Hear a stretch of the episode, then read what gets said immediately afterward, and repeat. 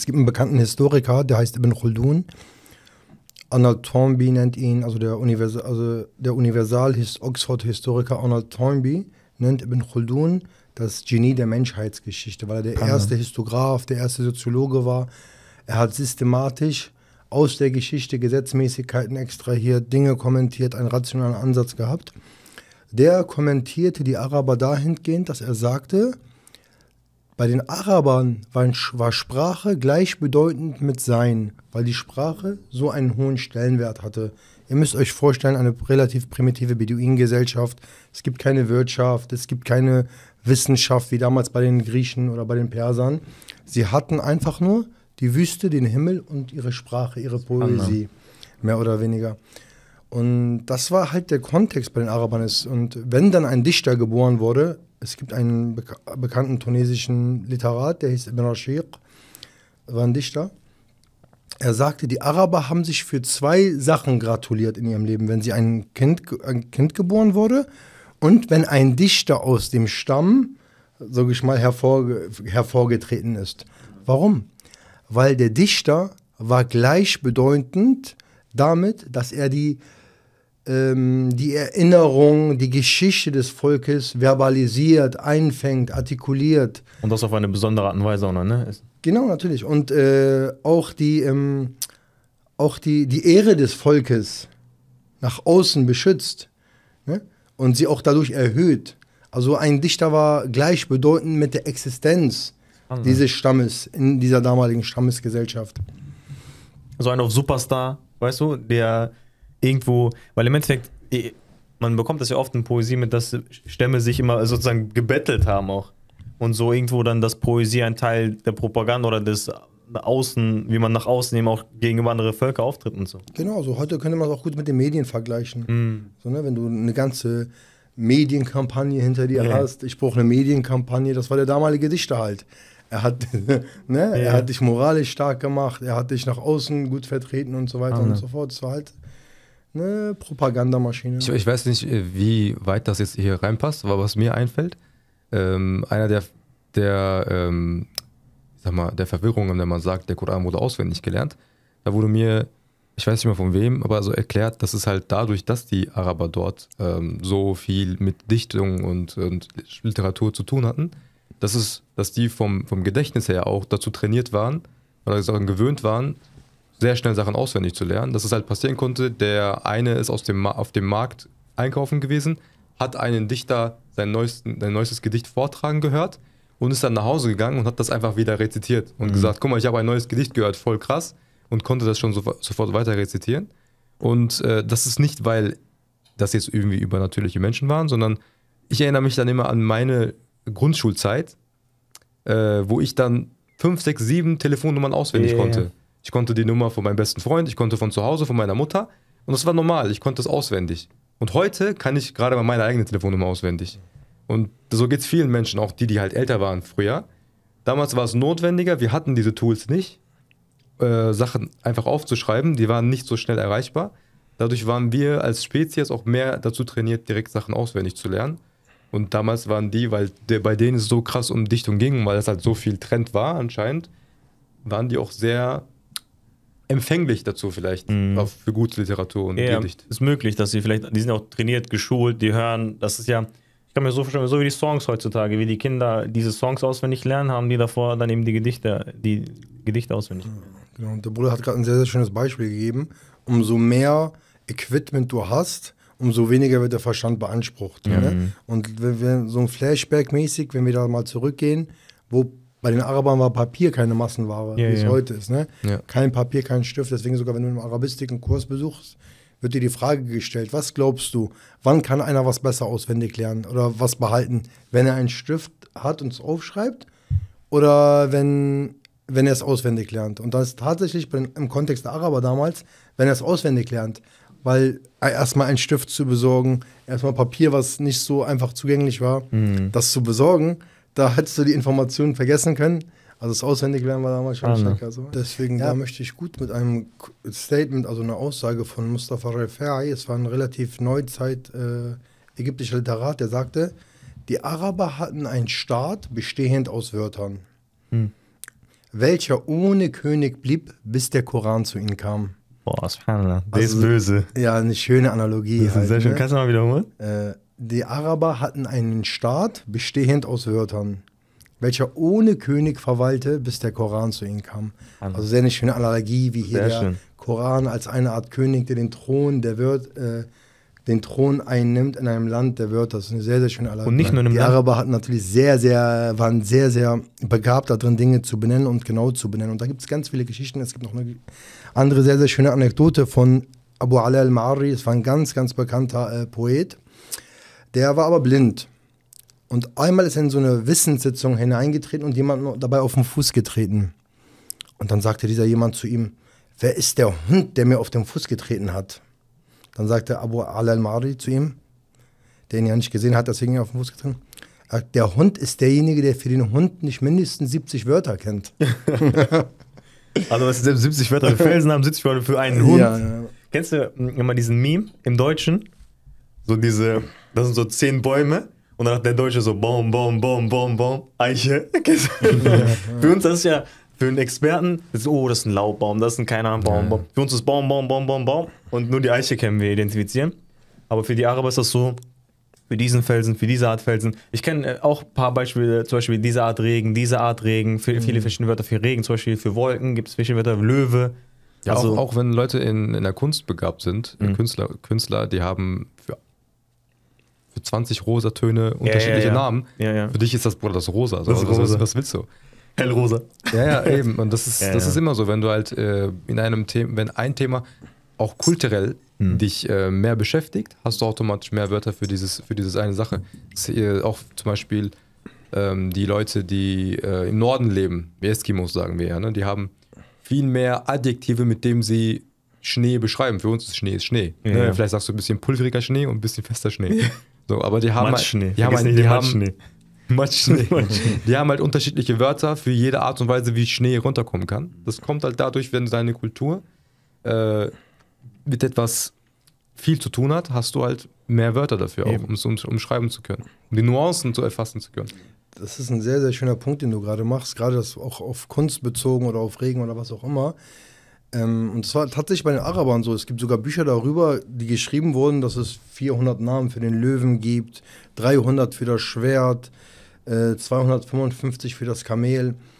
Äh, warum, was ist denn der Punkt da dran, gerade auch bei der Kunst, die er erwähnt hat? Dadurch, dass du diese Sachen so nuanciert beschreiben kannst, benennen kannst, hast du auch ein ganz, ganz anderes Bewusstsein gegenüber dieser Sache.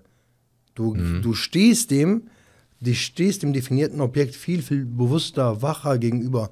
Ich gebe immer so ein Beispiel. Kennst du das, wenn du irgendwo mal jemanden kennenlernst und auf einmal siehst du ihn überall? Glaubst du nicht, dass du ihn vorher auch schon oft gesehen hast? Nein, aber dadurch, dass du ihn jetzt benennen kannst, sozusagen, hast du ein viel, viel tieferes Bewusstsein für ihn. Anna. Und das ist auch das arabische Wort für Ism, kommt, hat dieselbe Wortwurzel wie das Wort für Himmel oder Erhöhung oder Hoheit. Warum? Weil, äh, also die Analogie dahinter ist, wenn du zum Beispiel eine flache Ebene hast und auf ihr ist ein Hügel, dann ist dieser Hügel wahrnehmbar. Dann unterscheidet er sich. Und das- also die, das, wir sehen, die arabische Sprache hat wirklich einen starken epistemischen Charakter, dahingehend, dass es Dinge so beschreibt, wie es wirklich für uns auch wahrnehmbar ist. Also dadurch, dass diese Erhöhung da ist, ist sie für dich erst wahrnehmbar, fassbar, unterscheidet sich von. Dingen. So, ne? Und deswegen ein Philosoph sagte mal ganz, ganz schön, niemand außer ein Prophet hätte sagen können, dass Allah Adam alle Namen lehrte, weil er ihm den Schlüssel zur Welt gegeben hat, und zwar Sprache, dass man. Dinge benennen kann, dass man damit interagieren kann, dass wir Dinge, was ist denn Wissenschaft? Wissenschaft sind Definitionen von Dingen. Was ich meine? Dass du Dinge und dadurch auch einen Zugang zu der Sache findest. Und deswegen, dass das bei den Arabern so gängig war, dass die viele Sachen benannten, das ist extrem, extrem tiefsinnig, wenn man darüber nachdenkt. Und es gibt ein Es gibt, es gibt auch in der Sprachwissenschaft, habe ich mal die Theorie gelesen, dass eventuell vielleicht sogar die Sprache zu der Entwicklung des Gehirns essentiell beiträgt, als andersrum. Dass du nicht, weil du eine, weil du eine äh, krasse Gedächtnis hast und eine sehr gute Sprache hast, sondern dadurch, dass die Sprache kommt und sich weiterentwickelt, dass auch unsere Gedanken sich weiterentwickeln. Je besser du die Sprache beherrschst, desto besser kannst du auch Gedankengänge vollziehen.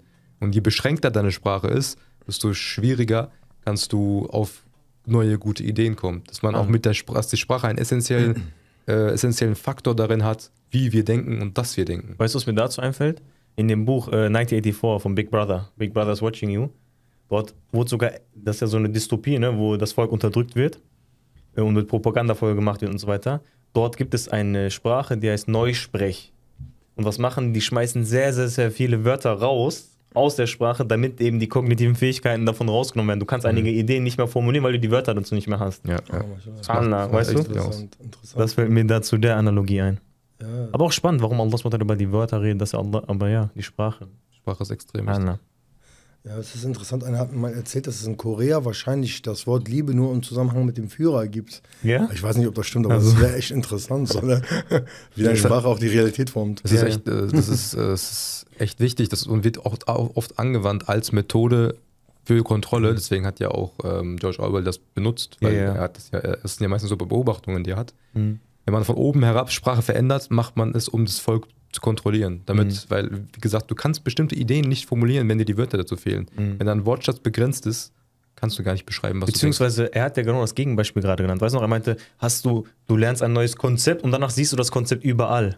Weißt du, wenn du das Ja. Konzept, er, er, er beschreibt sozusagen den Prozess andersrum. Nee, nee, ich habe die Wahrnehmung beschrieben. Dass Ja, ja. Dadurch, dass du eine Sache benennst, die äh, wahrnehmbarer für dich wird. Ja, genau, genau, sozusagen, Und ich meine, stell dir mal vor, du hast dieses Wort nicht, dann fehlt dir auch diese Wahrnehmung. Ja, also Darauf die ich- intensivere Wahrnehmung Genau, fehlt dir genau. dadurch auf jeden Fall. Sprache hilft auf jeden Fall um seinen. Und das und da will ich auch vielleicht kurz anknüpfen bei dem, was du gerade sagst. Dass Sprache hilft, intensiver die Umwelt wahrnehmen zu nehmen, äh, zu nehmen und was du gerade gesagt hast. Zum Beispiel, man sagt im Griechischen, das ist eine sehr, sehr komplexe Sprache, eine sehr äh, breite Sprache. Und das hat, also es gibt eine These in der Sprachwissenschaft, dass das der Grund war, warum so viele große Denker und Philosophen aus den Griechen kamen, weil die Sprache auch so komplex ist, beziehungsweise so abstrakt ist und das halt beim Denken hilft. Und ich will auf ein, Das, was du gerade gesagt hast. äh, auf ein Ja, ergänzt es gerade gut, Ja, gut ja. hätte ich es auch nicht wiedergeben können. Was? Es gibt einen interessanten Unterschied zwischen der griechischen Sprache und der arabischen Sprache. Die griechischen, die Griechen waren eher abstrakter in ihrem Denken dahingehend, dass sie über Sachen wie das Sein oder essentielle Sachen oder Kategorien oder holistischen Ansatz in ihrer Sprache formuliert haben. Die Araber hingegen waren eher deskriptiver, sprich punktueller auf gewisse Charaktereigenschaften in einer Sache fokussiert. Zum Beispiel, sie haben nicht das Ganze, sondern detailliert. Wenn ihr, wenn ihr Auge auf irgendeine Sache geblieben ist, dann haben sie es versucht äh, zu beschreiben, äh, intensiver und genauer zu beschreiben, dahingehend, dass sie auch einen intensiveren Zugang zu Details hatten und daher auch diese ganz vielen Wörtern, hunderte Wörter für Regen und so weiter und so fort, weil man immer die kleinen Details damit beschrieben hat, also nicht wie das griechische holistisch, sondern diese kleinen Details. Und diese kleinen Details, die drücken sich auch später in, in Form von Ästhetik in der Dichtkunst aus. Weil man ist auf diese subtil, ganz, ganz feinen, subtilen Sachen eingegangen, die man wahrgenommen hat. Und wenn für dich Regen Regen ist, dann verpasst du diese subtilen Nuancen. Ja, natürlich, genau, genau. Wenn du nicht unterscheiden kannst zwischen Platzregen, wenig Regen, viel Regen und die ganz frischen Wörter, wenn für dich Regen Regen ist, dann fehlen dir diese Nuancen, diese Wundersamkeit, wenn man zum Beispiel, keine Ahnung, dieses Wort statt diesem Wort benutzt und so weiter. Aber es gibt ja auch Ich will nicht zu viel vor- vorwegnehmen, aber warum haben wir das alles jetzt gesagt? Weil ja. wer kann jetzt, wer hätte jetzt den Koran am besten wertschätzen können? genau. Der Typ in der Bronze, der in jedes zweite Wort, was er benutzt, Digger ist? Oder äh, Genau. was weiß ich, Alter ist? Oder die Gesellschaft, die, die so viel Liebe und Wertschätzung in der Sprache hat, sodass sie am meisten in der Lage ist, das wertzuschätzen, was jetzt herunterkommt. Ne? Vielleicht kannst du einmal das referenzieren nochmal mit, dass jeder Prophet, Genau, genau. weil ich glaube, das ist jetzt ein Da guter. hast du ja gut angefangen. Und zwar, ähm, man sagt, was ihr einleitend schon gesagt habt, dass jeder Prophet mehr oder weniger Wunder bekommen hat, die in seinem Zeitalter mehr oder weniger gängig waren oder als eine Art Beweis galten. Zum Beispiel in der Zeit der Zauberei, in der Zeit von Moses war die Zauberei sehr, sehr weit verbreitet. Und deswegen hat Moses sie dann mit ihrem Stock sozusagen besiegt in dem Zusammenkommen, welches ihr erwähnt habt. Dass seine Schlange sozusagen ihre Schlange aß. In der Zeit von Jesus war die Medizin fortgeschritten, deswegen hat Jesus medizinische Wunder bekommen. In der Zeit von Suleiman waren die Bauten, die Trachtbauten äh, weit verbreitet, deswegen war sein Wunder, dass diese Trachtbauten. Okay, und man, Ibn Khaldun kommentiert hier auch was sehr, sehr Interessantes. Er sagt, jeder Prophet hat einen externen Beweis für seine Schrift bekommen. Aber der Prophet Mohammed hat auch physische Wunder bekommen. Nur sein größtes Wunder war der Koran. Ein, das hat natürlich für den epistemischen Charakter das wertvoll, dass das Wunder hier selbstreferenziell ist. Der Beweis braucht keinen externen Faktor. Und deswegen sagte der Prophet auch, nachdem er diese Sache erwähnt, und ich hoffe, dass ich am Tag der Auferstehung die meisten Folge haben werde. Warum? Weil das transhistorisch ist. Es ist, manche sagen auch, haben wunderschön kommentiert, die sagen, früher waren die Wunder physisch. Aber als die Menschheit dann ihren Zenit erreicht hat, war es Zeit, ein Wunder für den Verstand zu bringen. Und der Koran ist in erster Linie ein Wunder für den Verstand, ein Wunder der Bedeutung. Und darf ich auch, äh, da, da es auch sozusagen über die Ohren wahrgenommen wird, ist es auch zeitlos. Das es ist nicht etwas, was an Ort und Zeit gebunden ist, wie zum Beispiel kann um das Spalten des Mondes, das Spalten des Meeres. Wir haben ein Wunder, wo wir in der Theorie genauso glei- den gleichen Zugang haben wie die da Menschen damals vor 1400 Jahren. Und das ist auch sehr, sehr, sehr besonders, weil es wir eben auch diesen Ko- Wunder immer wieder neu erleben. Richtig, also, als würde sich das Meer nochmal spalten. richtig jederzeit. Plus Dafür haben wir den Bruder jetzt eingeladen, weil ich Er das spaltet nicht das bekommen. Er spaltet was. Auf jeden Fall, er hat schon mal angefangen zu spalten, sagen wir so. Hat gefallen, mir gefällt das auf jeden Fall hier. Aber ähm, worauf wollte ich hinaus? Ach ja, und weil auch der Koran beansprucht, bis zum Ende der Zeit gültig zu sein, halt für jeden Menschen halt. Ne? Und dem, dementsprechend muss das Wunder auch für jeden in erster Linie greifbar sein oder erreichbar sein. Genau, genau.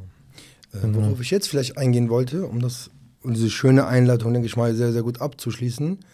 Die Dichter waren ja das Erstpublikum, sozusagen die Leute des Metiers, wie die Zauberer im Kontext von Moses oder die Könige im Kontext, die Königin im Kontext von Salomon. Das Wort Dichter im Arabischen heißt Scher. Und das, ich, ich verweise immer wieder auf die Etymologie, also auf die Wortwurzel im Arabischen, weil die wirklich wunderschön ist und sehr viel Bedeutung einfängt. Das Wort Scher kommt von dem Wort ha, äh, ha oder für ein gerade, frisch gesprießtes ähm, äh, Rasenhalm. Also eine Sache, die sehr, sehr subtil ist, sehr, sehr schwer wahrzunehmen. Dafür wird das, die Wortwurzel auch benutzt. So wie Härchen. Genau, Härchen oder Hand, die Handrücken auf dem Haare, also sehr, sehr subtile Sachen. Der Dichter wurde so genannt, analogi, also analogisch dazu, weil er in der Lage war, die subtilsten Sachen in seiner Umwelt zu erfassen und diese zu verbalisieren. Und das ist eine wunderschöne Bedeutung, weil wer, wem Er wer ist quasi feinfühlig. sehr, sehr Weißt du, feinfühlig. weißt, was der Punkt ist? Weißt du, was Yesh- das Verb Yeshurun? ja, merken? Genau, genau. Weil deswegen, ich, das Genau, ist ja derselbe Stamm. Wahrscheinlich dieses feinfühlige Merken. Genau, Sch- Shu'ur auf Arabisch Gefühle. Gefühle heißen so, weil sie eine subtile Form des Wissens sind. Im Türkischen gibt es Schur auch. Schursus heißt zum Beispiel jemand, der zu, sehr kalt ist. Ah. Also ka- kalte Gefühle, genau. Kalte Gefühle. Und Daher auch die Analogie. Also wir sehen, dass alles, was mit feinfühlig zu tun hat, diese Wortwurzel enthält. Und Gefühle sind halt sehr, sehr, es ist ein feinfühliges Wissen Ja, in ja. uns drin, deswegen ja schon. Und ähm, die Dichter waren sozusagen ein Gremium, die mit ihren Feinfühlern jeden Fehler sofort wahrgenommen hätten. Anna. Also sehr, sehr wissenschaftlich aus heutiger Sicht, ne? dass du Eigenschaften wahrnimmst. Das Verb passt hier nicht. Diese Präposition ist total fehl am Platz. Aber ganz im Gegenteil. Man spricht von einer ähm, Konversion bei einmal hören. Es wird berichtet, dass viele Leute der Expertise, als sie den Koran einmal gehört haben, die sich direkt ergeben haben, beziehungsweise den Islam angenommen haben. Spannend. Das gibt so, vergle- also, also in der vergleichenden Religionswissenschaft gibt es das nur beim Koran, dass wir da ganz viele Berichte haben. Es wird nicht berichtet, dass einer irgendwann mal die Bibel gehört hat und dann sofort konvertiert, deswegen einen Vers und so. Das ist auch ganz, ganz interessant. Darf ich eine Sache dazu ergänzen? Gerne. Und zwar, weil ich stelle mir gerade vor, ich bin jetzt Dichter, ne? Und ich bin so irgendwo ein Star in meiner Gesellschaft und ich genieße das. Und jetzt kommt jemand und sagt, ich habe etwas, was dich demütigt, was du, du kannst dieser Sache nicht das Wasser reichen. Wäre ich nicht der Erste, der versuchen würde, etwas genauso wie dies oder besser, also das zu challengen, das zu herausfordern? Weil der Koran fordert ja auch noch heraus. Das ist ja nicht nur so, er, er sagt im Endeffekt aktiv, ich bin das Beste. Ihr könnt etwas nicht wie mich produzieren. Wenn ich doch der Superstar bin und jemand sagt mir, ich bin der beste Fußballer, ich denke, ich bin der beste Fußballer, jemand sagt, ich bin noch besserer Fußballer, ich bin der aller, allerbeste, würde ich sagen, komm mal her, lass mal eins gegen eins machen. Und dennoch, dass sie dann immer auch diese Konversation, diese Kon dieses Konvertieren haben, dieses, dass sie einfach in dem ersten Moment schon merken, so, okay, das reicht mir nicht, ich, ich schaffe es nicht. Und ein Bruder hatte mir mal ein Beispiel genannt, wieso diese Reaktion so war. Er meinte nämlich, wenn ich zu dir sagen würde, spring mal 20 Meter, okay? Okay, der beste Mensch springt irgendwie, keine Ahnung, 11, 12 Meter. Du würdest es vielleicht versuchen, so, ne? Vielleicht gibt es ja eine Chance. Aber wenn ich sagen würde, spring zum Mond, würdest du es nicht einmal versuchen, denn es ist unmöglich. Und genau so haben sie die, den Unterschied zwischen ihrer Dichtung oder der Dichtung, die sie kennen, und dem Koran gesehen. Das einmal dazu. Das ist ein sehr, sehr schöner Punkt und vielleicht anknüpfen an das, was ich eingänglich gesagt habe. Wenn ein Dichter da war, um, die, um den Erhalt, den Fortbestand und die Ehre des Stammes äh, zu begründen oder zu vokalisieren, nicht? Hm. Oder zu verbalisieren, dann wäre doch das Erste, was diese Dichter gemacht hätten, Hm. ein ähnliche, eine ähnliche Sura Anna. zumindest hervorgebracht hätten oder der Ja. Staat an sich, weil das war ja, der Koran bedeutete auf politischer Ebene im Umkehrschluss den Untergang des Staates. Anna. Und Plato sagt in der Republik, was sehr interessant ist, er sagt, der Staat tut alles für seinen Selbsterhalt, also sehr evolutionärischen Charakter, also Survival of the Fittest. Der Staat hätte im Endeffekt irgendwas machen müssen, um gegen diesen Koran entgegenzukommen, aber sie haben es nicht geschafft und das ist vielleicht der beste Beweis.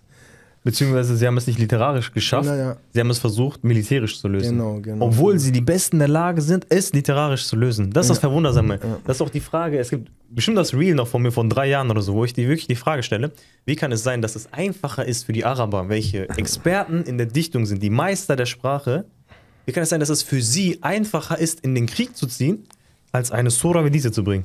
Ja, du hast doch sogar eine Vorlage, pack mal 20 Wörter irgendwie dazwischen, wird doch schon klappen sein auf den. Man versteht, man versteht die. Challenge auch in diesem Kontext viel besser. Ne, Warum sagt der Koran, Ja, macht ja. so etwas wie ich?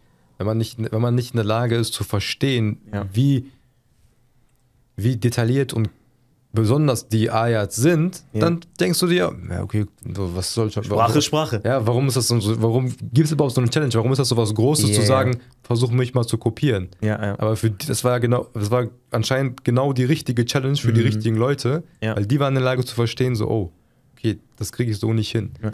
Es, ist, es ist schwierig, das ist deswegen auch so wichtig, dass man überhaupt Wissen sich aneignet oder generell irgendwas aneignet, irgendeine Kunst sich aneignet, weil wir sind nur in der Lage, Dinge wertzuschätzen, die wir verstehen können. Mhm. Wenn wir dumm durch das Le durchs Leben laufen Mhm. und nichts wirklich können, dann werden wir auch nie in der Lage sein, irgendwas wertzuschätzen. Ja. Ich kann eine, ich kann ein, ein, eine Holzarbeit, einen Holztisch oder eine, eine Arbeit eines Schreiners nur wertschätzen, wenn ich wirklich verstehe, wie schwer es ist, eine Holz, äh, mit der Holzmaserung zu arbeiten, etwas zu, zu, zustande zu bringen. Wenn ich das sehe, oh, Tisch ist Tisch, Bruder, Tisch ich, check, Tisch. ich check das nicht. Aber der andere, der, ein, ein Schreiner, er sieht, oha, wie hat er diese Winkel gemacht, wie hat er, wie hat er Mhm. diese Fügungen hinbekommen.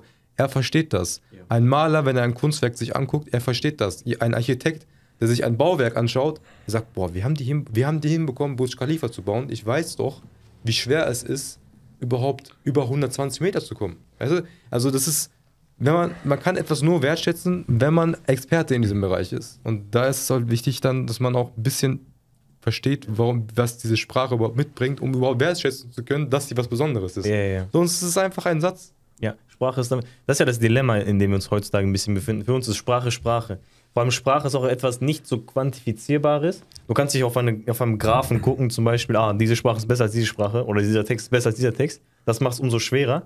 Und deswegen, wir sind ja wie diese Zuschauer, die einfach nur das Battle sehen von Musa a.s. und den Zauberern und wir erkennen den Unterschied zwischen Zauberei und Zauberei nicht. Ah, Das- krass, gut, weißt du? gute Analogie. Und dafür, um diesen Schleier heute zu lüften, werden wir inshallah noch ein paar Beispiele sehen. Das ist ein sehr, sehr guter Punkt. Ähm, du hast gerade was sehr, sehr Schönes äh, erwähnt und das gefällt mir sehr, dass die Expertise für eine Sache fehlt. Und das Projekt von Lichtverse, beziehungsweise die Idee hinter Lichtverse, ist die Philosophie, dass wir davon überzeugt sind, dass Sprache eine Sache ist, die alle Menschen gemein haben. Und dass Sprache eine Sache ist, die analogisch, logisch, also analogisch, logisch funktioniert. Okay? Dahingehend sagen wir, dass wenn man diese Sachen, die wir jetzt erklären werden oder die im dem Lichtversebuch stehen oder die in dem kommenden Lichtversebuch stehen, äh, liest und versteht, selber zu dem Wundercharakter, bis zu einem gewissen Charakter, also den Wundercharakter des Korans bis zu einem gewissen Grad selber nachvollziehen kann. Weil Sprache haben wir alle gemeinsam, wie eben erwähnt. Mhm. Und Logik ist ein Instrument, das jeder Mensch eigen hat. Mhm. Und deswegen mit den Beispielen und den vielen Beispielen und diese absolute Kohärenz im Koran ist es uns auch ein Anliegen, das weiter und intensiver zu formulieren und auch eine Art Umschwung in der muslimischen Community dahingehend zu leisten, dass wir sprachbewusster werden. Mhm. So, und weil Sprachbewusstsein sehr, sehr wichtig ist, umso besser du deine Anliegen verbalisieren kannst, umso besser du ähm, Sachen formulieren kannst, umso ernster wirst du auch in der Gesellschaft genommen. Es gibt dieses Beispiel, dass man sagt, dass die schon Kinder in der Schule erkennen, wer am besten ihre Anliegen verbalisieren kann und für sie sprechen kann und sie diese Person deswegen zum Klassensprecher wählen. Also es ist sehr elementar in uns, diese Wahrnehmbarkeit für schöne Sprache beziehungsweise für Ausdruck. Ich will mit einem Koranvers vielleicht beginnen, wo der Koran über sich selber spricht. Es gibt einen Vers im Koran, wo es heißt, dass es ein arabischer Koran ist, ohne jegliche Krümmung. Ghaira dhi iwaj heißt es. Das ist diese Frage, Phrase, auf die wir uns konzentrieren wollen. Äh, er enthält keine Krümmung.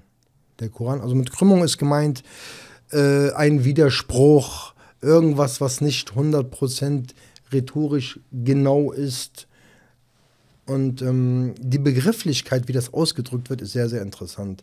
Der Begriff Reir kommt auch in der Fatiha vor, wie wir alle wissen, und es bedeutet nicht nur nicht, sondern wer weit entfernt davon zu sein. Mhm.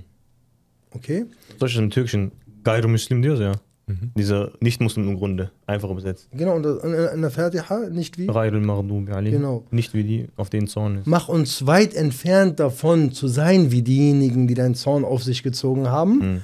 oder äh, in die Irre gegangen sind. Also hat eine Konnotation von sehr, sehr weit entfernt davon sein. Ja, meine lieben Geschwister, die bei mir den Arabischkurs machen, das sind die besonderen Mudafs.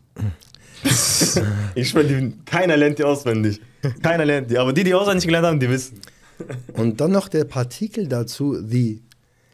Das deutet mehr oder weniger darauf hin, dass äh, in der Sprache, auch als Abraham äh, damals ein Dua gemacht hat, also ein Bittgebet gemacht hat, sagte er, ich habe von meiner Nachkommenschaft bei dir am Hause wohnen lassen, welche, Genau. Das, die, dieselbe Wortphrase. Weit entfernt davon oder das Potenzial nicht besitzend, ähm, Pflanzenvegetation kultiviert zu werden. Warum? Weil Mekka, wo Abraham, da wächst nichts. Es heißt nicht, nicht nur nicht, sondern nicht mal das Potenzial dazu besitzen. Okay? Und es ist zwar ein bisschen technisch, aber wenn man das versteht, dann genießt man das richtig. Wenn der Koran also über sich spricht, spricht er davon, weit entfernt davon, Potenzial zu besitzen, Krümmung, also oder Unverhältnismäßigkeit, Widerspruch zu enthalten. Und wir sehen hier, wie diese Partikel oder auch Sprache selbstreferenziell im Koran äh, beobachtet werden kann. Es verhält sich wie Teilchen. Weißt du mal, du kannst ein Teilchen gewisse Eigenschaften wahrnehmen. Und deswegen nochmal zum Wort Shiar, der nimmt die kleinsten, also der Dichter, der die kleinsten, subtilsten Sachen wahrnimmt, nimmt diese in Wörter wahr, nimmt diese in Partikel, weil die gewisse Eigenschaften tragen.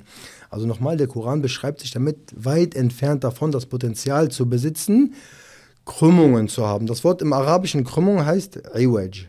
Das gibt es Iwaj mit einem I oder mit einem A, Awaj. Das ist auch vielleicht ein bisschen technisch, Drei aber Leser an. Nein, nein, aber äh, das, Das Wort gibt das es. Wort gibt Okay. es zweimal Mhm. mit dem I und dem A.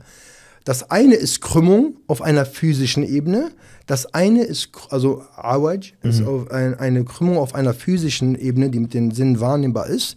Iwaj, was wir im Koran hier haben, ist eine Krümmung oder eine, ähm, eine, ein Widerspruch oder eine Ungenauigkeit auf einer Metaebene. Also was ist subtiler? Physische Krümmung oder eine Bedeutungskrümmung oder Nichtgenauigkeit? Was ist Die Bedeutung, weil das andere könnte man sehen und direkt genau? identifizieren. Also der Koran spricht sogar davon frei, Potenzial von einer Meta, also nicht wahrnehmbar, die leichtere, subtilere Form von Krümmung zu besitzen. Anne. Und es heißt im, im Arabischen nicht, dass der Koran aufrecht ist. Die Grammatiker haben gefragt, warum hätte man den Satz nicht sagen können? Der Koran ist aufrecht, also geradlinig. Qayyiman. Genau. Und da Mustaqim oder was auch immer. Sondern er hat sich negierend Und hier ist ähm, das, der Begriff, der dafür verwendet wird, ist unbestimmt. Und im arabischen Grammatik ist ein bisschen technisch, sind unbestimmte im Kontext der äh, Negierung bedeutet, bedeutet das, dass es auf ganzer Ebene wird eine Krümmung negiert. Hätte man das andersrum formuliert, dass der Koran aufrecht oder geradlinig wäre, würde das nicht unbedingt dasselbe implizieren. Es könnte heißen, dass er mal aufrecht ist, mal weniger, mal aufrecht, mal weniger.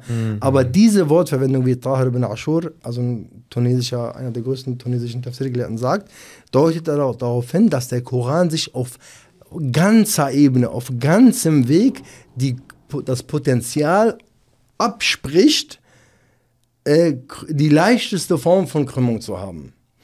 Also, jetzt haben wir diese ganzen Partikel untersucht, die Wörter untersucht. W wisst ihr, was das Interessante daran ist? Dieser epistemische Charakter. Der Begriff sagt, dass der, also die Aussage des Vers sagt, dass der Koran keine Krümmung hat, nicht ungenau ist, nicht äh, diametral zu irgendwelchen Ereignissen steht, zu der Realität des Menschen steht. Und er gibt das, also epistemisch, also selbstreferenziell, also der Beweis des Gesagten liegt in dem, wie es gesagt wird. Und das ist die Stärke des Korans. Und das, Allah. also vielleicht ein bisschen technisch, aber Ich, mir jetzt- gefällt das sehr. Und Möchtest jetzt du- stell dir vor, wenn man das, wenn man das übersetzt hat, Ohne Krümmung. der Koran ist ohne Krümmung. genau. Und stell dir vor, man hätte das Arabische vergessen oder verloren, man hätte keinen Zugang mehr dazu. Mhm. All das, was du gerade erzählt hast, wäre weg für immer, Mhm. weil man es übersetzt hat. Ja. Es ist quasi wie ein Screenshot von einer RAW-Datei, von einem RAW-Foto. Für diejenigen, die vielleicht jemals in ihrem Fo Leben Fotos geschossen haben, das ist so mal ein Beispiel, was mir immer einfällt. Ein, wie wie man weiß, ein RAW-Foto ist etwas, wo noch die ganze äh, die ganzen Lichtinformationen noch mit drin sind. Du kannst, wenn du möchtest, da reintauchen und mehr Informationen rausziehen. Du kannst vielleicht sogar bei manchen RAW-Fotos die Schärfe ein bisschen noch verändern, etc. Ganz viele Informationen sind drin. Das Foto ist dasselbe, es zeigt das gleiche Bild. Aber es sind noch ganz viele andere Informationen drin, die du herausfiltern kannst. Machst du jetzt davon einen Screenshot, hast du Alles nur weg. noch, ja, es hat keine Krümmung. Aber alles andere ist weg. Mhm. Und das ist quasi für, für, wenn Leute sagen, lass doch einfach nur die Übersetzung, wozu brauchen wir das Arabische überhaupt noch, so den Originaltext überhaupt noch. Das sind solche Leute, die so blöd wären und alle Backups löschen würden und nur noch Screenshots von ihren Originalfotos hätten. Und niemand, der Fotos macht, wird das übers Herz bringen. Aber beim Koran wollen die das machen. Mhm. Weißt du, was mir auch dazu einfällt? Zum Beispiel, weil wenn man sich auch ein bisschen mit dem Koran äh, beschäftigt und so, leider kommt auch dann folgendes Dilemma, dass du dann irgendwann sagst, Raira the Iwaj, weiter geht's. Weißt du, du weißt, okay, Raira ist ungefähr nicht, the Iwaj hat keine Krummheit, dann machst du trotzdem weiter. Also du übersetzt es trotzdem nur so wie eine Übersetzung. Das heißt, es ist so ein bisschen die Schande, dass man so ein bisschen dieses Tadabbur, dieses darüber nachdenken über die Verse. Was ist der, warum ist das hier unbestimmt? Warum nicht Raira the Iwaj? Mumkin, möglich. Warum ist das hier unbestimmt? Warum ist hier Rair? Oder was sind die rhetorischen Implikationen von Rair?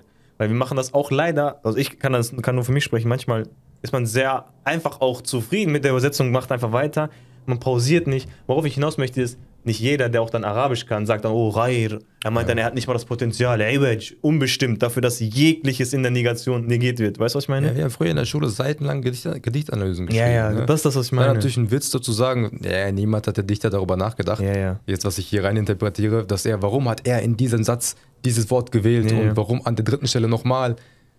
Also jeder, der sich überhaupt, äh, der vielleicht mal Deutsch-LK hatte oder generell Deutsch hatte und Gedichtanalysen gemacht hat, weiß, es können, es kann mehr hinter dahinter stecken, warum ein Wort Ja. irgendwo ist. Und beim Koran wissen wir zu hundertprozentig, Ja, ja. dass kein Wort Positionierung ist Zufall. Also alles, was du da entdeckst, Hm. ist auch absichtlich dort. Und da, da checkt man dann so ein bisschen, oh, das ist echt krass, das ist wirklich extrem bewundernswert. Ja, ja.